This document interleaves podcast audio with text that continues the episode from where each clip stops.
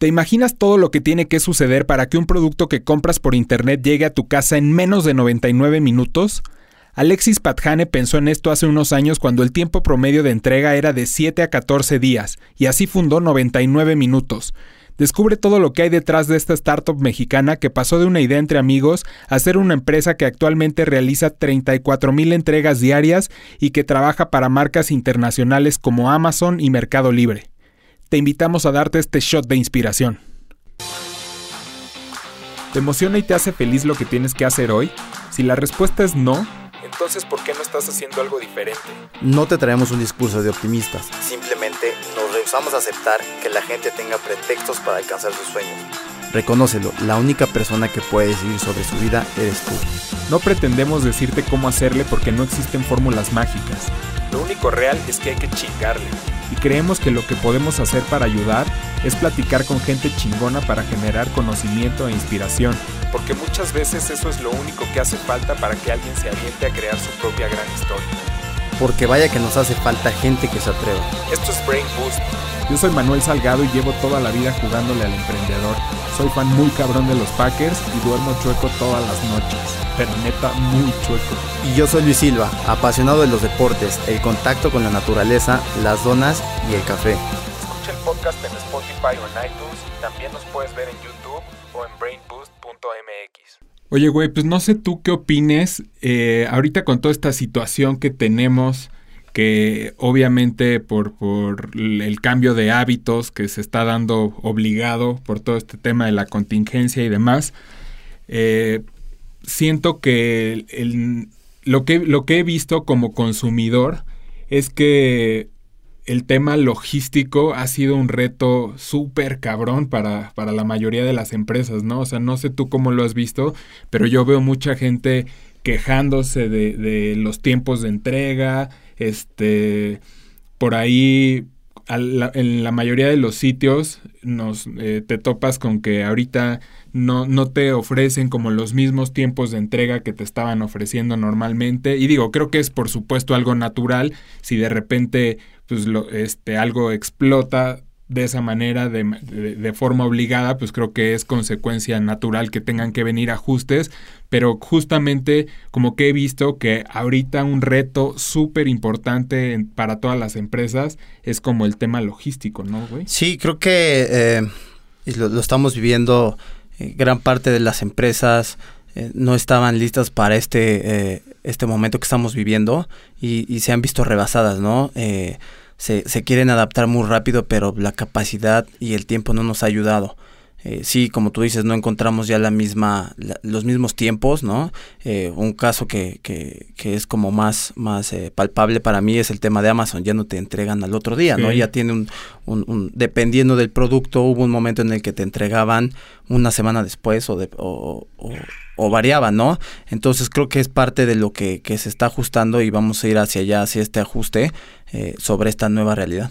Sí, porque pues definitivamente esto llegó a cambiar las cosas. No creo que sea nada más un tema ahí de dos, tres meses o lo que esté durando esto, o lo que vaya a durar, sino ya el, el cambio de hábitos creo que creo que va a representar también un cambio importante para la, logística y el e-commerce. Y justamente por eso eh, el día de hoy vamos a platicar con un invitado que tiene toda la experiencia al respecto. Él es Alexis Patjane, quien es cofundador de la empresa 99 Minutos. Alexis, ¿cómo estás? Muy bien, ¿y ustedes? Todo bien, muchas gracias y muchas gracias por darte, darte el espacio para platicar con nosotros ahorita que sabemos que andas en el ácido con tanta chamba. Claro, no, hombre, ah, con todo gusto. Oye Alexis, bueno pues nos gustaría eh, primero que nada empezar eh, teniendo un poquito de contexto de tu empresa de 99 minutos. Sabemos que que tú estás muy familiarizado con todo el tema como muy profesional de, de, startups y levantamiento de capital y demás. Entonces, nos gustaría empezar como con un ejercicio. Si estuvieras enfrente del panel al que le estás pidiendo el siguiente millón de dólares para tu empresa, ¿qué le dirías de 99 minutos? ¿Cómo, cómo se los picharías? Este, mm, bueno, pues te platico poquito. Voy a intentar platicar la historia en 99 minutos rápida y luego decir en dónde estamos parados, nada más para que se entienda un poco el contexto. En 99 minutos nace en el 2014 como un e-commerce De hecho, fuimos el primer e-commerce a nivel global que lo que pidieras te lo entregábamos en menos de 99 minutos. En ese entonces no existía este ni same day delivery, ni express delivery, nada de esto. Entonces hicimos un e-commerce, pusimos 600 productos dentro del inventario. Persona que comprara en la Ciudad de México o área metropolitana le entregamos en menos de 99 minutos. Y el producto fue muy bueno, pero la gente que compraba era gente recurrente y compraba por la velocidad, más no porque nuestros precios o productos sean los mejores. En ese entonces todavía no estaba Amazon en México. Y a los dos, tres meses nos metimos a este programa de aceleración con 500 startups. Y ahí fue donde pivoteamos a hacer solo la logística para e-commerce. Entonces comenzamos a, a desarrollar esta tecnología que envuelve el e-commerce, que paqueterías tradicionales no las tenían en ese entonces o no las tienen ahorita todavía. Entonces desarrollamos ruteos dinámicos, rastreos en vivo, conexiones a, e-commerce, plugins, APIs, todo lo que se necesitaba para dar una mejor atención al público. Y un año después hicimos nuestro primer levantamiento de capital con un fondo mexicano. Y de ahí, eh, tres años después, otro levantamiento de capital y pues, así ha sido un poco recurrente. Hoy estamos operando en 23 ciudades de México, dos países, que es México y Chile y estamos haciendo un poco más de 34 mil entregas al día. Tenemos un producto, un producto nuevo también que si alguien vio hace poco el anuncio de Jeff Bezos que ya anuncian su, su flotilla eléctrica, pues nosotros ya la arrancamos desde octubre del año pasado. Somos la primera empresa que puede ofrecer entregas con cero emisiones en Latinoamérica. Y y pues ya ofrecemos hoy cuatro productos, entrega en menos de 99 minutos, entrega mismo día, día siguiente y entrega día siguiente con cero emisiones. Y pues ya es un poquito el contexto de, de lo que hacemos, de nuestra historia, estamos 100% enfocados en e-commerce, entonces todo este, este efecto COVID nos ha afectado de manera positiva, claro, en, en nuestra compañía. Ok, eh, muy interesante Alexis, nos queda clarísimo esta historia y lo resumiste muy bien. Y me gustaría regresar un poquito a, tu tema de Alexis, ¿no? En el pasado como emprendedor, eh, ¿cuál ha sido tu experiencia? Y, quisiéramos saber también en específico si siempre eh, tuviste en la mente emprender, ¿no? Y que esto era algo que, que, fueras a buscar. Claro, em, sí, siempre fui emprendedor. Bueno, empecé a trabajar a los 15 años me fui a un taller de Ford, ahí en Insurgentes. Ahí aprendí mucho la mecánica, me encanta la mecánica. 16 trabajé con mi papá, un, además los veranos, lo que fuera permitido. Y a los 17 ya me metí a una financiera que se llama Financiera Alcanza, que fue después adquirida por Santander. Y a los 18 emprendí mi primer negocio. Hicimos un centro de distribución de herramienta industrial en la Doctores ese lo tuvimos dos años, de ahí hicimos una compañía que se llamaba eh, Motoparsa, donde hacíamos food trucks de tres llantas. Entonces construíamos casi todos los food trucks eh, de, México en tres llantas, combis, camiones. La verdad era un proyecto muy padre porque picabas un botón y se armaba el, el, el que se llamaba motocarro antes y se hacía un restaurante móvil. Era un proyecto muy padre, ese lo tuvimos cinco años. También... Eh, escribí y publiqué un libro de ciencia ficción, también emprendí en ese lugar un, ratito, lo publiqué en Estados Unidos, ahí se sigue vendiendo. Y por fin el cuarto negocio que me metí fue 99 minutos. Entonces este, ha sido una carrera larga de emprendimiento. Y esos negocios, me gustaría entender un poquito, o sea, nos, nos cuentas que te, que te fue bien en esos negocios, pero ¿por qué, no, ¿por qué no siguieron o cómo fue que cumplieron su ciclo? Pues fíjate que son, eran negocios muy tradicionales. No es que no estoy en contra de los negocios tradicionales. Yo siempre fui educado en la manera de que un negocio es tienes que vender algo para ganar dinero, ¿no? No, no tenía esta mentalidad startupera donde pues te invierten capital y te dedicas a perder dinero un rato. Eso como que no nos entraba en la cabeza. Y la distribuidora de herramienta industrial era un negocio simplemente eh, muy tradicional, donde no lo podíamos escalar a algo global, que era como más esa visión que teníamos de hacer algo nuevo, hacer algo innovador, pero pues para poder eh, invertir en emprendimiento tienes que ganar dinero y para ganar dinero pues tienes que hacer algo tradicional para poder tener un poco en la bolsa, para poder fondearte y fondearte y fondearte. Yo entré a, la, a la vida esta emprendedora donde puedes levantar capital hasta que abrimos 99 minutos. Antes de eso yo no sabía que se podía pedir capital. Era como, pues no, lo que ganes tú lo inviertes tú y si el banco te llega a prestar, qué bueno, si no te prestan, pues ni modo. Entonces empezamos con ese negocio, nos dejó un poquito de capital, luego el de los food trucks era muy rentable, pero tampoco era escalable porque era construirlos, importarlos, venderlos, era muy tardado, aunque, aunque era muy rentable, el negocio era muy lento y no lo podíamos escalar a nivel global tampoco. Entonces con ese dinero pues ya nos lanzamos a hacer un, un, negocio que sí se pudiera hacer un poco más global, algo más nuevo, algo más innovador. Y ahí fue cuando ya vi que se podía, no necesitabas tú producir tu propio dinero, sino que podías jalar algún eh, inversionista que te ayude a crecer el negocio más rápido. O sea, dirías que fue como por un tema de ambición, de sentir que, que esos proyectos no podían tener el, el, alcance con el que tú soñabas. O sea, realmente lo que a ti te movía era justo poder trabajar en, en algún proyecto que pudiera explotar y hacerse enorme y en estos no lo veías. Claro, exacto. Sabemos que en la, a la edad de nuestros papás o nuestros abuelos, pues no existían muchos negocios. Entonces, negocio que pusieras seguramente te iba muy bien si lo hacías bien. Hoy hay demasiada competencia, entonces tienes que hacer un negocio, creo yo, que sea innovador, que sea ambicioso y que sea global para que pueda crecer a, las alturas de lo que crecían hace 50 o 100 años. Entonces, este, sí fue un poco ambición, yo diría. Oye, ¿y cómo, cómo, o sea, porque me parece súper interesante esto que nos platicas de, o sea, no, digamos que no, no empiezas ya como con esta, con esta visión eh, startupera como, como más moderna, sino que, que pues traías justo como un modelo mucho más tradicional, que tal vez era comprar y vender cosas y generar utilidades desde ya y, y cosas así. ¿Cómo sucede en ti este proceso para ya pasar a ese otro modelo que es bien diferente? O sea, que tiene que, o sea, me imagino que al principio tuvo que haber sido difícil o es cuando entras a estas ondas como 500 que que ves una manera diferente de hacer las cosas o cómo es esto? Sí, la verdad es que 500 pues, nos metió a este círculo eh, startupero y te empiezan a enseñar y te empiezan a explicar y te dan casos de éxito. Pues te empieza a envolver en este como tema de levantamiento de capital, inversiones, equity, VCs, todo ese mundo que para mí era desconocido. Pero para serte honesto, creo que fue bueno que, que primero conociéramos la parte, o sea, tuviéramos la mentalidad tradicional, porque todas las historias de éxito, por lo menos la mayoría de las historias de éxito que escuchamos o leemos son de Estados Unidos.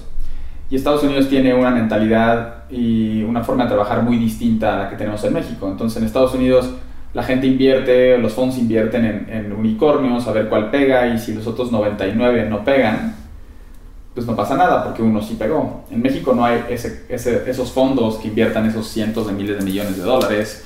No hay, aquí hay muy chicos, muy pocos. Y ahorita con el tema del coronavirus, pues la gente se está cuestionando dos veces el dónde invertir, si la compañía que están invirtiendo está quemando capital o está generando, si sus unit economics son positivos o no son positivos.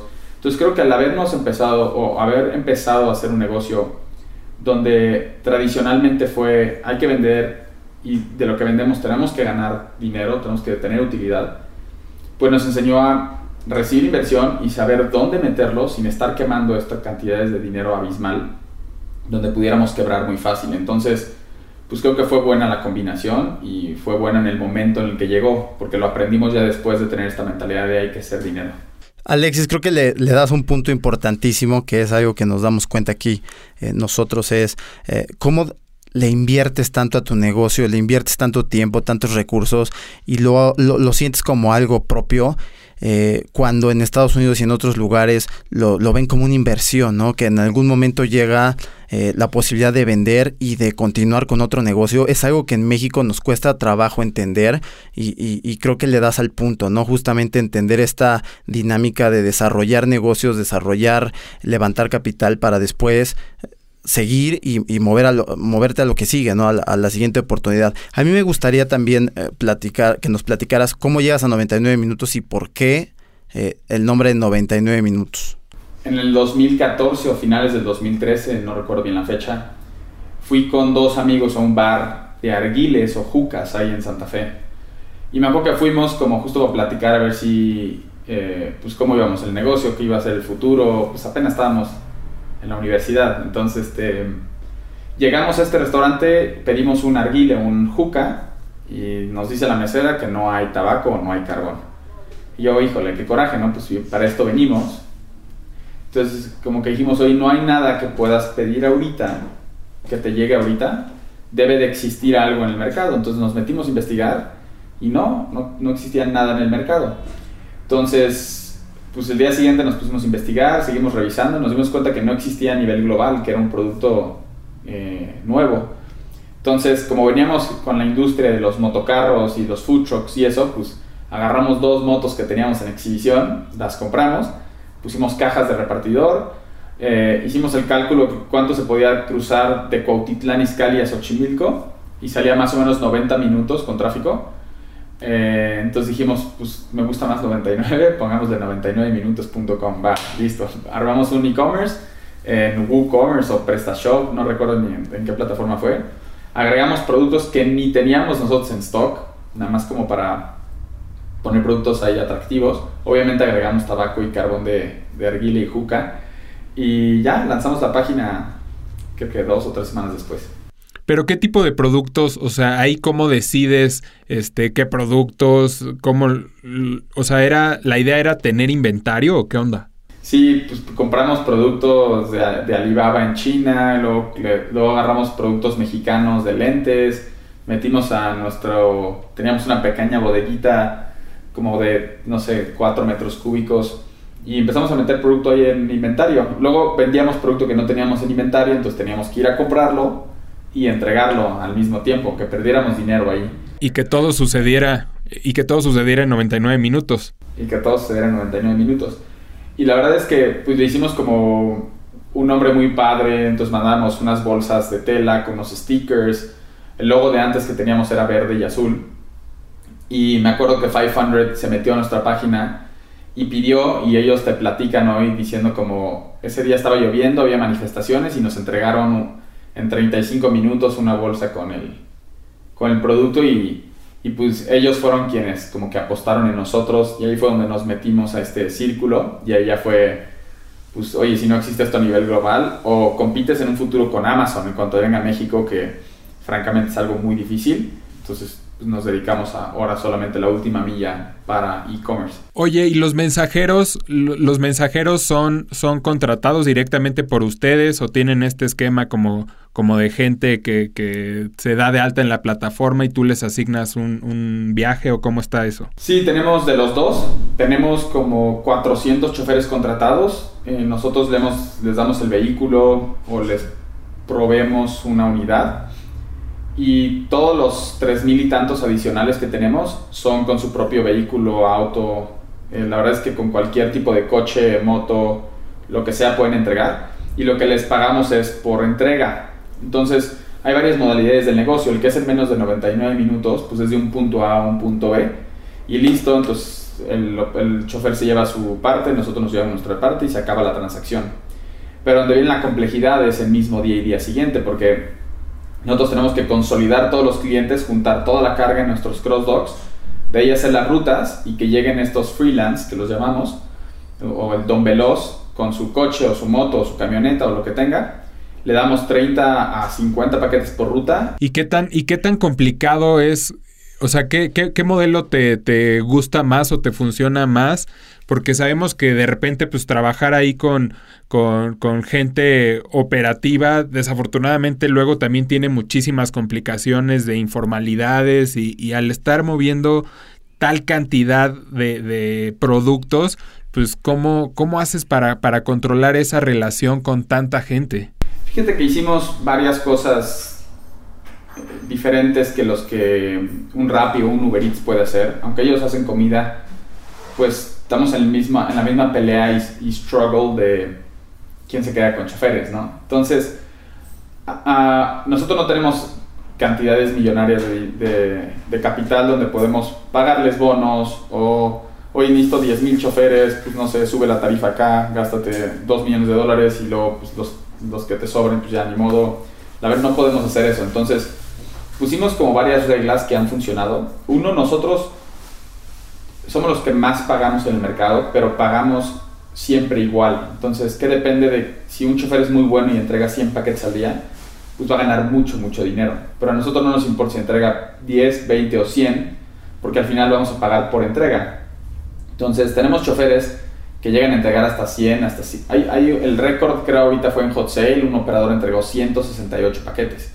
Y ese récord, esa persona o ese chofer, por ejemplo, gana arriba de 45 mil pesos al mes. Gana muchísimo dinero, pero porque él es bueno en lo que hace. Entonces, uno, pagamos muy bien. Dos, no tenemos este, más choferes de los que necesitamos. Entonces, no puede existir la posibilidad de que se activen o vengan a ruta y no me tocó ruta, vete a tu casa. Uy, chino, ve a mi casa. Porque perdemos un poco el, el, juego con, con Uber o, o, Didi. Entonces dice, no, pues mejor me activo Uber y me voy con ellos, ¿no? De, de repente va a salir viaje. Entonces, no metemos a más gente de lo normal. Entonces, tenemos lista de gente que quiere entrar pero solo las vamos activando conforme tengamos el volumen. Tres, tenemos la política de no hay reingreso. Entonces, una vez que un chofer decide, oye, no me gustó, aquí le freno, si en un mes dice, ay, pues me encantaba 99 minutos, mejor si regreso, ya se cerraron las puertas. Entonces la gente está cuestionándose dos o tres veces si efectivamente se puede, se puede, o sea, puede tirar la toalla y después regresar o no.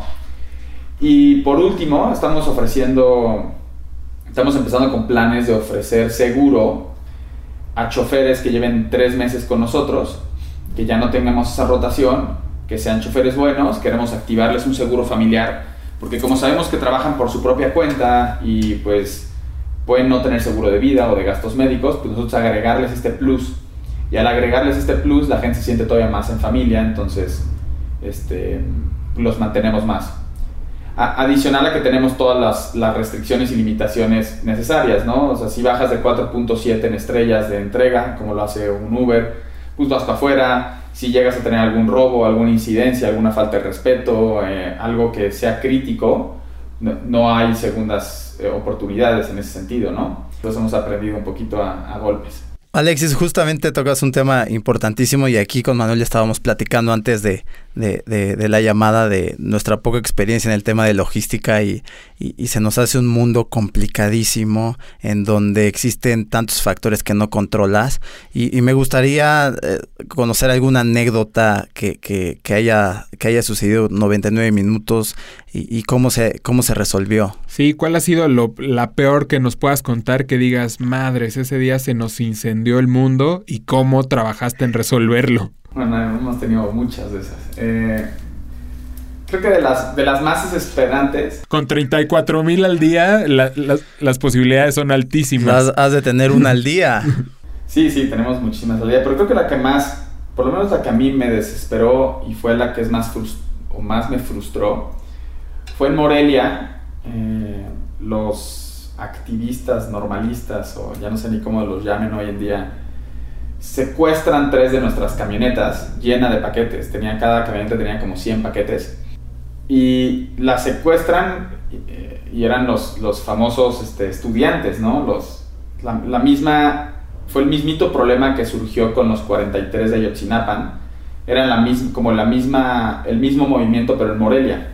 Y se van tres unidades a la carretera, los paran los normalistas, los meten a su escuela o no sé ni cómo se llama y secuestran a los choferes literal, o sea, les quitan el celular, los, los encierran en una bodega sin contacto con nadie y pues obviamente las camionetas tenían GPS y todo, entonces llamamos a la Policía Federal y les decimos, oye, secuestraron a nuestros choferes, ¿no? Están las unidades también secuestradas en tal lugar, por favor manden ahorita a alguien y rescátenlos.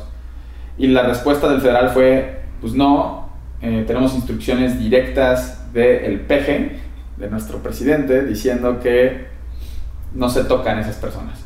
Y yo, pues, ¿cómo? O sea, le, estás privando de su libertad, estás secuestrado. O sea, ¿por qué no entran con, con armas y liberan a esas personas? Entonces, no, hubo manera de resolverlo. Y la realidad es que hablé frustrado al gobierno de Morelia, a la Policía Federal, a la Policía Municipal, a todos lados, y todos fue la misma respuesta. No podemos tocarlos, eh, no les van a hacer nada a tu gente, al ratito seguramente los liberan. Y sí, los liberaron después, obviamente liberaron las unidades vacías, se robaron todo. Y no hubo poder humano de sacar esas unidades ahí, fue mega frustrante. Todavía para acabar de fregar, cuando las unidades salen, las llevan al MP o al corralón y gracias a un policía federal, pues la multa para sacar esa unidad del corralón fue 45 mil pesos. No me preguntes por qué, pero pues ellos mandan ahí, pusieron el número y lo único que se pudo hacer fue, pues reclama la multa después, pero primero la pagas y después la reclamas. Entonces fue un día demasiado frustrante porque eh, creo que mucha gente en México puede decir que la, el apoyo gubernamental hacia empresas mexicanas es muy bajo o nulo. Entonces, eh, pues es, es, muy complicado, ¿no? Entonces, que te pase algo así y tengas cero apoyo de nadie, donde haya donde no haya ninguna manera de resolverlo y que la gente que haya secuestrado a camionetas y choferes se, o sea, se salga con la suya, es, eso fue para mí, yo creo que fue mis días más críticos. seguramente nos fuimos de la oficina antes de que nos diera algún ataque por ahí. Sí, no, me imagino la, frustración que debes de sentir. Y además, eh, eso, eso justo me lleva a, a otra pregunta, ¿Cómo es de ahí la parte hacia tu cliente, la comunicación con tu cliente? O sea, porque entendemos que por un lado, pues estás con una operación en llamas todos los días de 34 mil paquetes moviéndose por todo el país y allá en Chile también, pero al mismo tiempo tienes a 34 mil personas esperando eso que también sabemos, yo, yo tuve, tuve oportunidad de trabajar un poco en, logística hace algunos años y justo veía eso, ¿no? O sea, el tema de, de, las quejas y todo, todo el mundo está desesperado, todo el mundo le urge para allá. Entonces, me imagino que, que debes tener un manejo impresionante en las relaciones con los clientes. ¿Cómo llevas esa parte? Fíjate que eh, esto que platicas es, para mí es muy importante cuando llegó Uber a México, creo que todo el mundo estaba muy acostumbrado a pedir taxis, ¿no? Entonces, pedías taxi o llamabas al sitio de taxi, llegaba el taxi, luego llega Uber y ¿qué hace? Sube la, la vara de servicio tan alta que hoy todos nos quejamos de Uber, ¿no? Oye, no, pues llegó oliendo feo, te calificas mal, oye, no. Pero no te subes un taxi tan fácil como antes, te, te, mantienes con Uber, porque subió una vara de servicio tan alta que ya la exigencia del consumidor y de todos nosotros ya es muy, muy alta.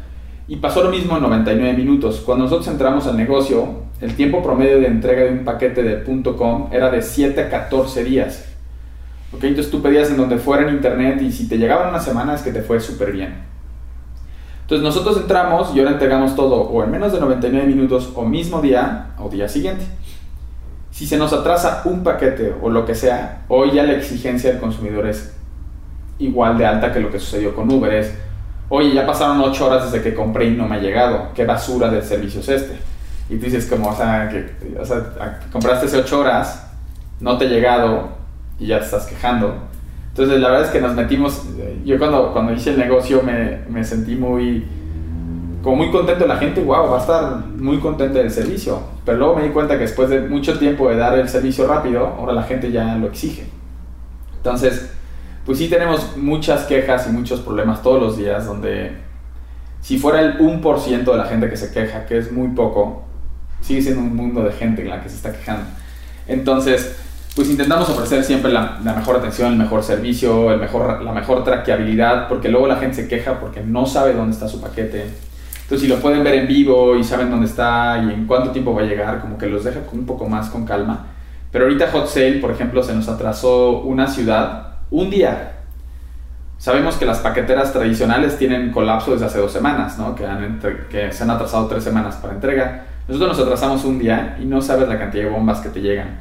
Instagram, Facebook, todos son, hasta YouTube te ponen quejas, ¿no? O sea, como que se vuelve un quejómetro. Todas las redes sociales para un negocio como el nuestro es, son quejómetros, porque nadie va a decir, mira qué padre, me llegó en ocho horas, pero sí se van a quejar si les llegó en ocho horas y media. Entonces, pues el equipo de, de, Customer Happiness está, la verdad es que mis respetos porque están a full todo el día. Estamos intentando automatizar todo, donde ya no haya llamadas telefónicas, sino que todo se contesta a través de un chat o a través de la página. Pero pues sí, sí es un... Me encantaría decirte que no es tanto problema, pero sí, sí es un problema. Y también pierdes un poco de fe de repente en la gente, ¿no? Cuando tembló en septiembre de, que fue hace dos años ya, este pues tembló durísimo. Nuestra oficina estaba en la Roma y se cayó el edificio de al lado de nosotros. Entonces, le echamos una notificación a los choferes, les dijimos, regresen todos los paquetes a, base y váyanse a todos lados a ayudar, ¿no? Entonces todos los motociclistas, camionetas estuvieron cargando con artículos de, de protección civil por todo México como una semana. Y yo recuerdo perfecto ese día que un cuate tuiteó como qué basura 99 minutos no me entregó, ¿no? Y yo como, o sea, se acaba de caer México y, tú estás exigiendo tu producto a las 8 de la noche. O sea, me acuerdo que yo contesté ese tweet muy, muy agresivo. Y ahí fue cuando Customer Happiness me quitó el acceso a, a Twitter. Oye, pero nos gustaría entender esa parte porque justo ahorita platicábamos que a nosotros nos ha tocado, nos ha tocado de repente que, eh, que nos entreguen 99 minutos, pero al final nosotros no le estamos comprando a 99 minutos, le compramos a, tus clientes, que al final este, tu, tu, enfoque es venderle a las empresas y no al, no al cliente final. Entonces, ¿cómo... Lo, lo, lo que nos preguntábamos nosotros es que al final nosotros no tú, tú escoges, o sea, tú le compras al e-commerce, ¿no? Pero yo no, yo no suelo ver este, que me den la opción de quieres que te entreguen menos de 99 minutos, al final como que te salen como las opciones de costo, porque digo, tal vez con algunas tiendas en línea sí tengas exclusividad, pero al final este, creo que muchas y sobre todo las grandes, pues trabajan con muchos proveedores de, de mensajería y paquetería. Entonces, ¿cómo o sea, al final me, me, me, llama la atención ahorita que cuentes esto, que, ay, 99 minutos es una basura o 99 minutos es una joya, cuando podría ser como más común este, que sea contra el e-commerce como tal, ¿no? Entonces, ¿cómo es esa, ese, ese match entre ustedes, el usuario final, pero al final ustedes no son la tienda, ¿sabes? Fíjate que, el, bueno, los e-commerce grandes nosotros cuando arrancamos el negocio pensamos que nuestro producto más vendido iba a ser el de menos de 99 minutos. Luego nos dimos cuenta que las empresas pues tienen que preparar miles de paquetes cuando están comprando los clientes. Entonces luego no, ni en menos de 99 minutos se puede empacar el producto, ¿no? Entonces este, nuestro producto más vendido es same day. Pero las compañías grandes siempre ofrecen, por ejemplo, un Amazon Prime dice entrega Prime next day o entrega same day. Eh, casi nadie viene con quién quieres y cuál es el precio. Hay algunos clientes medianos chicos que sí salen el carrito y compras, tu envío va por 99 minutos y viene el logo. Eh, pero el cliente, pues al final las compañías deciden quién tiene cobertura primero, quién tiene precio y quién tiene mejor servicio y se lo dan a él. Entonces tú como consumidor final solo sabes si va conmigo o no cuando pues, te llega tu rastreo. Lo que pasa con, con las quejas del cliente es que la última milla es una parte del negocio, un sector del negocio que es el más manchado. Porque un e-commerce pone la guía, se lo manda al cliente y, como que dice, yo ya me lavé las manos, ¿no? ya la tiene la paquetera. Pero pues ya de ahí entonces las quejas llegan directamente a la paquetera, ¿no? Oye, pues no me ha llegado tu paquete, oye, pues se atrasó dos semanas, pues sí, pero me lo dieron ahorita, ¿no? Me lo dieron hace una hora. O sea, como hay muchos, muchos filtros que la gente no ve que puede mandar la guía a la tienda y te pueden entregar el paquete dos semanas después porque pues sabes que no tenían producto. Entonces tú ya tienes quejas y quejas y quejas y quejas porque ya tienen el rastreo.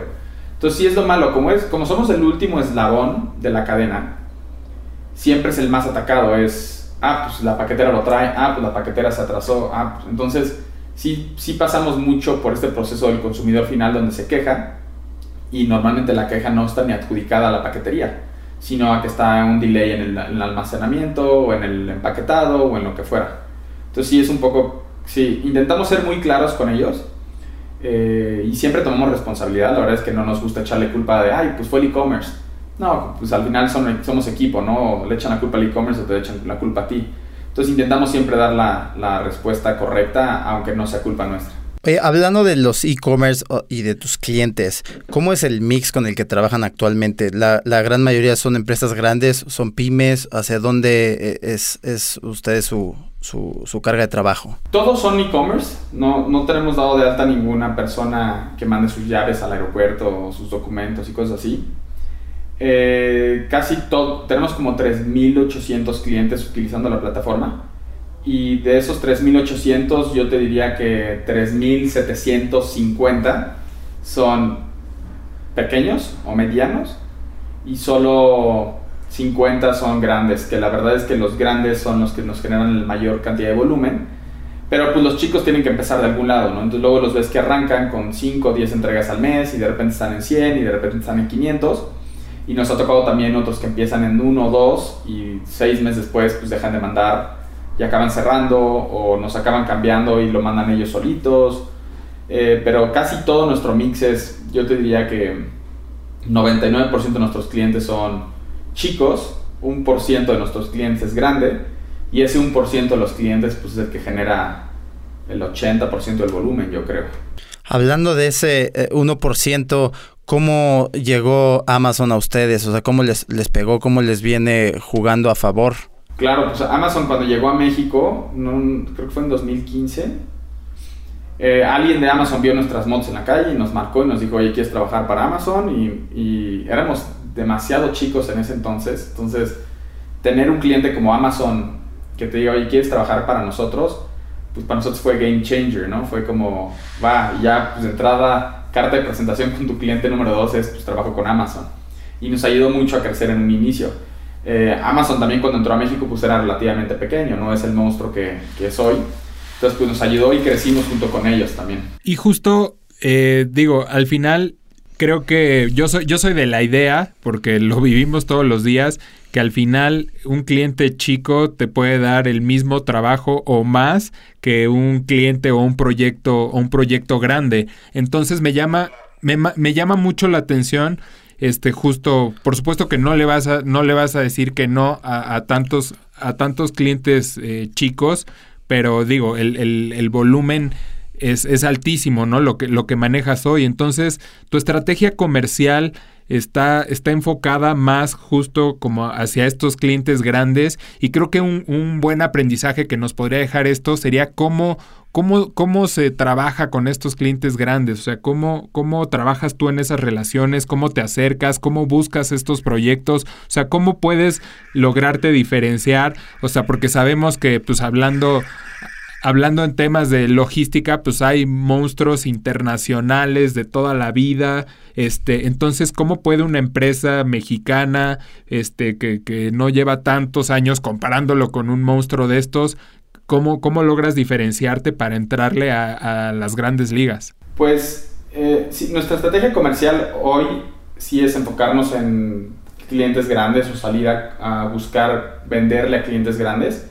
Los clientes chicos y medianos, que fue por la cual eh, mi, motivación del negocio de todos los días, eh, porque yo no quería decir como, ay, pues como él es cliente chico, ninguno de las empresas tradicionales como un FedEx o DHL nos va a atender.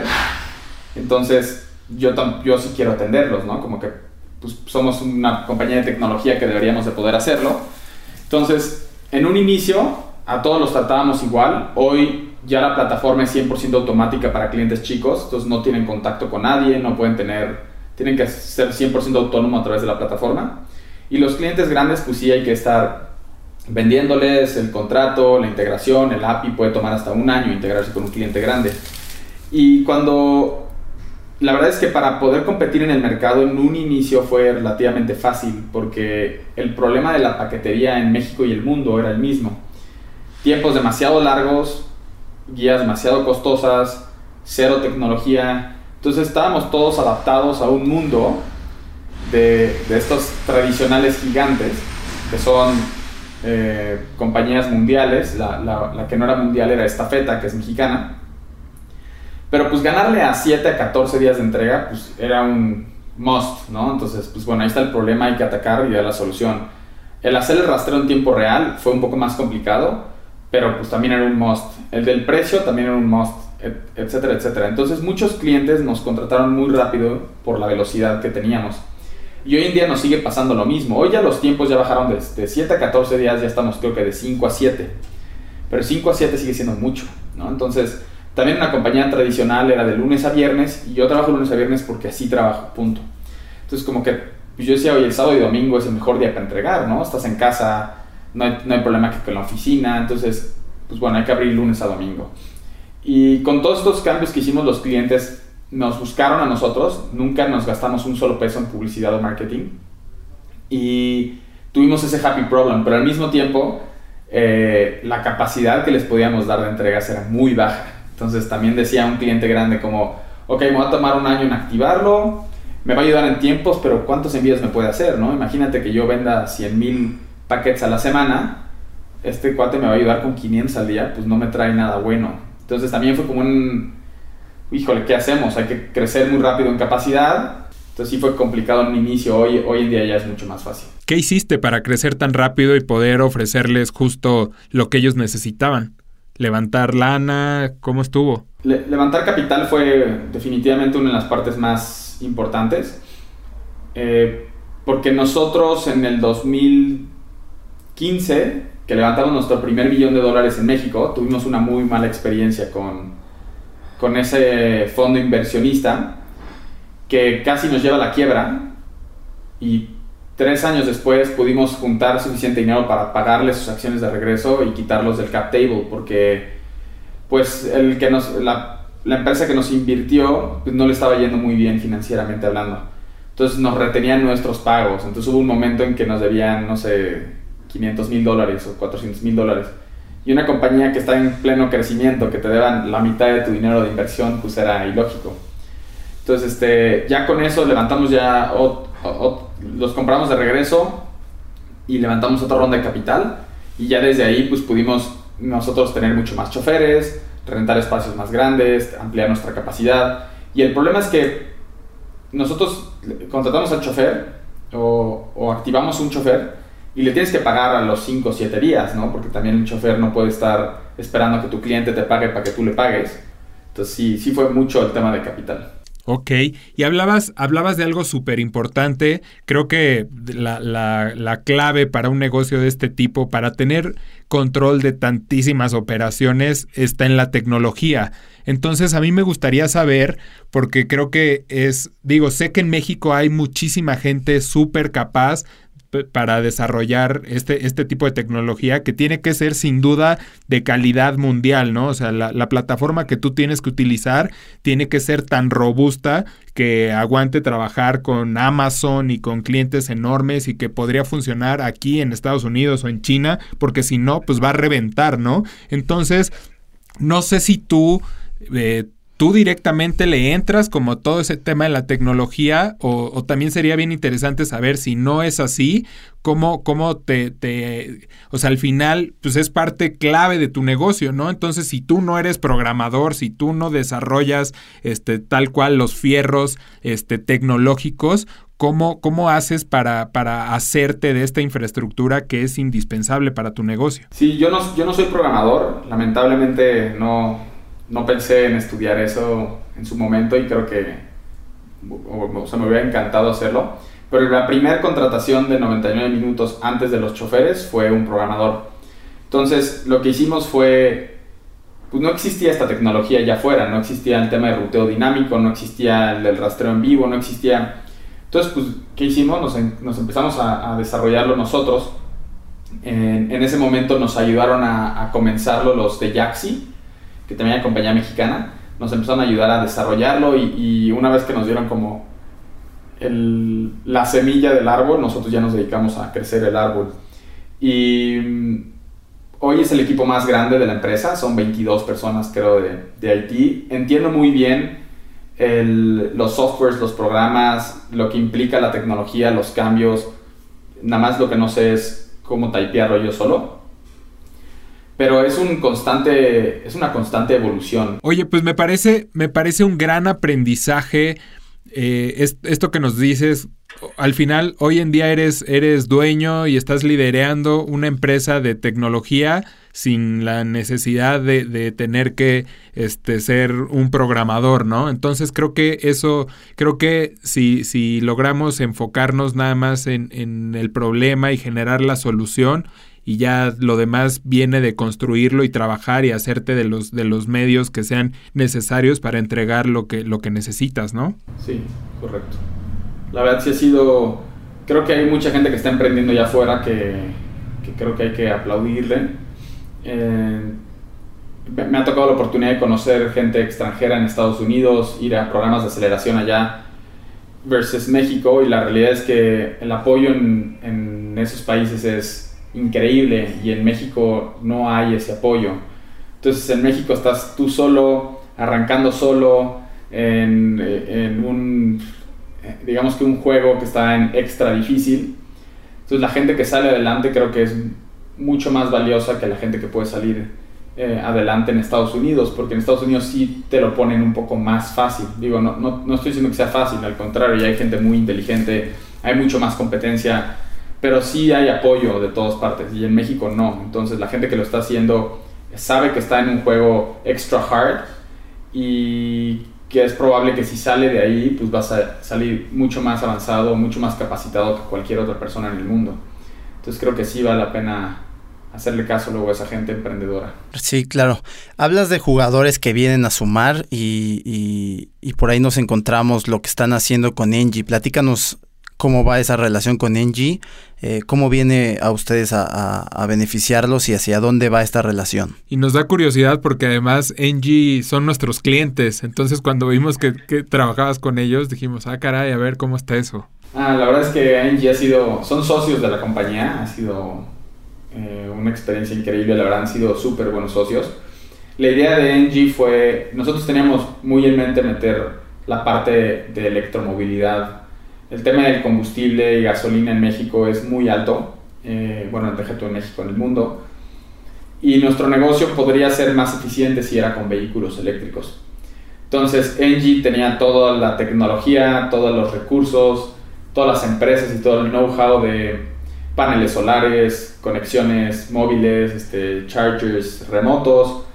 Entonces, cuando se unen a la compañía como inversionistas, la idea fue pues, empezar a migrar nuestra flotilla diésel o de gasolina a electromovilidad. Y arrancamos el año pasado con 14 camionetas eléctricas, eh, que no sé si les ha tocado verlas por ahí por la ciudad, pero ellos nos ayudaron a, a, conectar a los vendedores, a hacer los los charging stations en un, en un estacionamiento ahí en Reforma. Y la idea es seguir creciendo en esa parte, ¿no? Seguir creciendo en, esta, en este green mobility. Entonces, este, yo estoy seguro que poco a poco eso va a ir cambiando. Y entre más vaya cambiando, pues más vamos a ir creciendo todos a esa, a esa industria. Y no lo digo yo solo por 99 minutos. Estoy seguro que DHL lo está haciendo ya en toda Europa. FedEx ya lo empezó a hacer también. O sea, ya todas las compañías lo están haciendo porque además nos conviene a todos. Oye, sin duda, sin duda es algo súper importante que, que, va para allá y, y, por una necesidad, ¿no? También de repente se ha vuelto un poquito una moda, pero es, es, más, es más una necesidad. Hoy en día... Eh, está el, el, estos, estos servicios que ofrecen cero emisiones son, son más caros, o sea, ahorita por, por, obviamente la infraestructura que, que es menor versus combustible este, tradicional, es, eso hace que sea más caro contratar. O sea, digamos, yo como usuario, este, tengo la opción de contratar este tipo de entrega cero emisiones, pero más por un tema de responsabilidad social, sabiendo que tengo que pagar más. Ahorita está, cuesta igual, o sea, puedes pedir día siguiente con cero emisiones o día siguiente normal y cuestan igual. Lo quisimos sacar así al mercado para que la gente lo probara. No hemos tenido la respuesta de los clientes como esperábamos. Yo sí pensé que la gente iba a decir, oye, qué padre, ya quiero ser más responsable, no, no se ha hecho tanto como esperamos y, seguramente en los próximos años sí subirlo un poquito más, darle un poco de prime al, al, al producto. Pero sí compañías grandes ya estamos haciendo eh, todo el esfuerzo para que todos los paquetes se entreguen con cero emisiones y poder anunciar en la etiqueta que el empaque es de reciclaje, que la bolsa es orgánica y que el envío es eh, carbon neutral, ¿no? Entonces, este esperemos que, empiece a funcionar eso y se vea un poco más en las calles. Pues qué bueno, felicidades por esto. Y ya para ir cerrando, Alexis, nos gustaría pasar ya como a, un plano un poquito más, más personal y de, y de tu experiencia y cómo vives, cómo vives todo esto que me queda claro que es con mucha pasión. Eh, ¿Has estado en algún punto de, de de la historia de 99 minutos a punto de tirar la toalla porque evidentemente es muchísimo trabajo, muchísima presión y a veces muchísimos problemas. Ha llegado un punto en el que en verdad digas, creo que hasta aquí llegó esto y vamos a tener que buscarle por otro lado. No, fíjate que de tirar toalla no. O sea, sí hemos estado en el punto de decir, no tenemos dinero, vamos a quebrar 100 veces. este, de, oye, va a venir quincena y no tenemos cómo pagar. Eso, eso ha sido un tema de gastritis todos los, todos los meses. Eh, pero de tirar la toalla no, la realidad es que como que fracasar no ha estado muy presente en, en, mi cabeza y sé que el tema económico y el tema de cobranza y el tema de pues cómo pagar, seguramente el que tiene que encontrar la solución soy yo y siempre para un problema hay una solución, ¿no? No es como si alguien se murió. Entonces, este, tirar la toalla no. Sí, es, sí he estado eh, mucho tiempo muy cansado de repente decir, es que tratar con esto está muy mal o tengo un problema que me meto en todas las partes de la compañía y ya no debería de, enojarme por un detallito tan sencillo que pasó en una área, pero nunca de cerrar, más bien de ver cómo le vamos a dar la vuelta a la moneda y poder continuar operando. Y personalmente haces algo, o sea, cuando llegan estos momentos que creo que nos han pasado a todos, que dices, güey, justo hoy no quiero pararme en la oficina porque más que aportar, voy a, voy a, voy a malvibrar, ¿sabes? O sea, ¿cómo, cómo, lo cómo trabajas personalmente estos, estos momentos? Pues eh, me, me recomendaron mucho a yoga, soy un poco intenso, fui a yoga una vez, me desesperé y no regresé. O meditar, tampoco me gusta. Lo que me distrae mucho, curiosamente, es jugar PlayStation. Entonces, cuando estoy mega frustrado, mega estresado, me siento una hora como que pierdo mi cabeza en el, en el juego. Antes era o fútbol o el PlayStation, pero ahorita como no hay fútbol, no puedo irme a jugar a ningún lado, entonces veo qué hago. Pero sí, sí pasa seguido, la verdad. No tan seguido como debería. Oye, ¿y cuál es eh, tu relación con el dinero? ¿Cómo ves el tema del dinero? ¿En tema de inversión o en tema de qué? Como tema personal, como ¿cómo lo ves tú? Eh, ¿Es un motivo para ti? Eh, es, sabemos que es un recurso que se necesita, pero al final, ¿tú cómo vives con ese tema? Cuando empecé el negocio fue como una ambición de, de ser rico, ¿no? Oye, pues, ¿cómo vamos a ser ricos? Pues tenemos que ser esto global y tiene que ser tan masivo que ya seamos ricos. Pero pierdes el enfoque luego, luego. La verdad es que como que te deja de interesar ser rico, ¿no? Y como que solo quieres que un producto funcione y si el producto funciona, como que todo después tiene que caer. Ha habido, ha habido necesidades donde necesitábamos dinero que tuve que vender mi coche, este, seis meses de la compañía hace tres años no me pude pagar un solo centavo porque estábamos por quebrar, entonces pues siempre iba a la compañía antes, el tema económico para mí personal fue una de las cosas por la cual inicié, pero como que poco a poco, y yo creo que cualquier emprendedor te puede decir lo mismo, poco a poco no sé qué pasa con esa ambición que se pierde el tema monetario. Como que se vuelve una ambición sobre el negocio específicamente y no sobre tu dinero personal. Esperemos que, que en unos años la compañía sea muy exitosa, muy grande, donde podamos por lo menos ya tener un sueldo muy bueno y decir, hoy ya estoy más tranquilo. Eh, pero pues hasta ahorita no, no ha habido necesidad de... Oye, ¿y tú diversificas? O sea, ¿por ahí estás metido en algún otro negocio o tienes toda la carne 100% en, en 99 minutos? Está casi toda la carne en 99 minutos. Si yo a ahorrar un poquito y algún amigo está emprendiendo y está levantando capital, intento ser como tipo ángel inversionista. Pero sé que las probabilidades de éxito ahí son muy bajas. Eh, pero entre más pueda diversificar, seguramente alguna le va a ir bien. Entonces también si lo dejo eh, operando solo, pues nunca se va a vender. Entonces, pues sí, mi enfoque sí es 100% 99 minutos, aunque sí diversifico un poquito inversiones. Oye, si pudieras ser dueño de cualquier empresa, eh, ¿cuál escogerías y por qué? De cualquier empresa. Que no sea 99 minutos, ¿eh? no, la verdad es que sé que va a sonar aburrido porque todo el mundo habría dicho lo mismo, pero yo sí me iría de SpaceX, la verdad. Me encanta el tema astronauta, espacio, soy, soy ingeniero de nacimiento y de profesión. Me encanta todo el tema de motores, entonces creo que sería algo sumamente divertido. Y ahí sí las metas y objetivos son ilimitadas, ¿no? O sea, es primero mandar el cohete al espacio, y luego a la Luna, luego a Marte y luego ver qué hacemos. Bueno, pues Amazon, Amazon también ya tiene puesta la mira en la logística para allá, así que por ahí, por ahí te puedes colar. Sí, de hecho, Jeff Bezos hizo sus cohetes antes que, Elon, nada más no tan público. Sí, sí hemos estado ahí siguiendo también el, el viaje, la carrera espacial está, es un tema súper interesante. Sí, súper interesante. por último, eh, ya, ya para cerrar, nos gustaría, tenemos una campaña que se llama El Mensaje, que justamente busca generar un mensaje uh, de... ¿Cuál sería este, este mensaje que tú le darías, ya sabes, como de mexa a mexa, que, que fuera un mensaje de menos de un minuto que cualquier mexicano pudiera escuchar? ¿Qué le dirías? Eh, pues yo diría que estamos en un país muy complicado.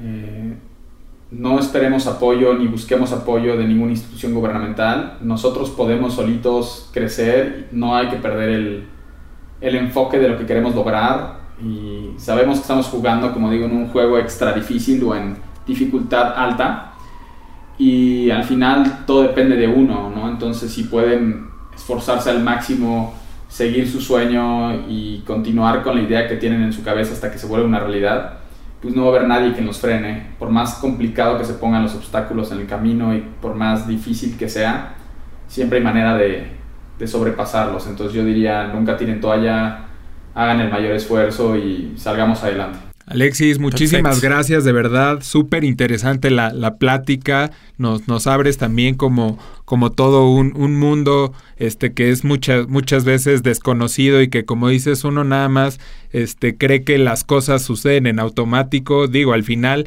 pues el, el, si, si alguien te lo ofrece, pues tienes que cumplir, ¿no? Entonces, pero como dices, es, es bien difícil a veces realmente dimensionar toda la cantidad de factores que no solo dependen de ti, ¿no? Que dependes de, de, un cliente, dependes de la gente, dependes del tráfico en una ciudad, bueno, en todas las ciudades en las que estás, pero bueno, hablando de donde arrancaste, la Ciudad de México, que pues sabemos que es de las más complicadas del mundo, entonces creemos que también por ahí es una eh, una buena razón de por qué te puede ir bien si, si logras, si lograste dominar esta bestia, pues creo que la logística la vas a poder hacer en cualquier parte del mundo, ¿no? Correcto, correcto.